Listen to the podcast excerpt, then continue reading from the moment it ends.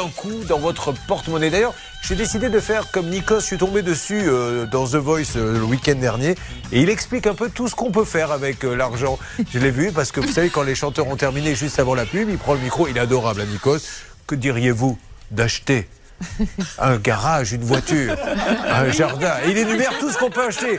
Des chaussures, en sky ou en cuir, peu importe. Parce qu'il faisait gagner beaucoup d'argent. Je me suis dit, mais jusqu'où va-t-il aller? Donc moi aussi, je vous le dis, vous pouvez tout acheter avec 8000 dirhams. Je vais demander à Karim, qui est à mes côtés.